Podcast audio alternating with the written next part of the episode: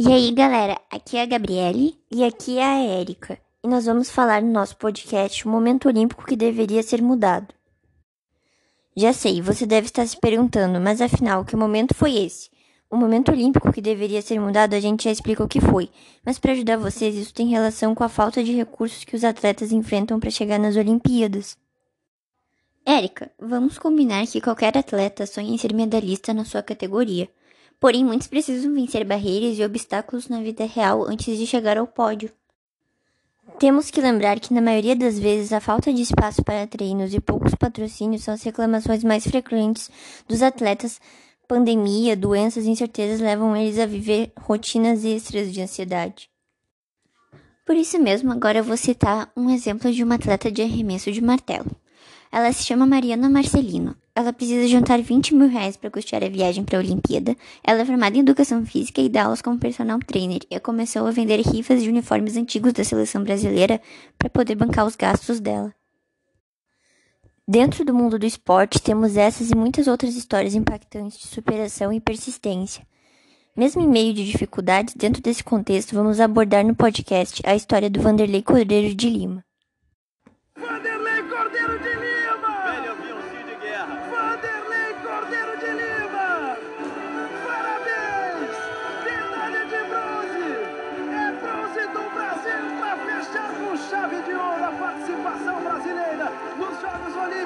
Você, Vanderlei, apesar de tudo, bronze, bronze. Agora, depois desse spoiler, vamos contar sua história desde o início. Nascido no interior do Paraná, Vanderlei teve uma infância e adolescente bastante humilde. Ele era um entre sete filhos do casal de lavradores. Na adolescência, ajudava a família colhendo cana-de-açúcar.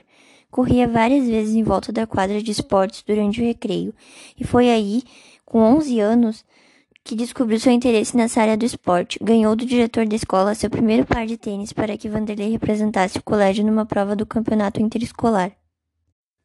Já com 14 anos, seu professor de educação física começou a incentivá-lo, e com isso venceu sua primeira corrida numa prova no interior do estado.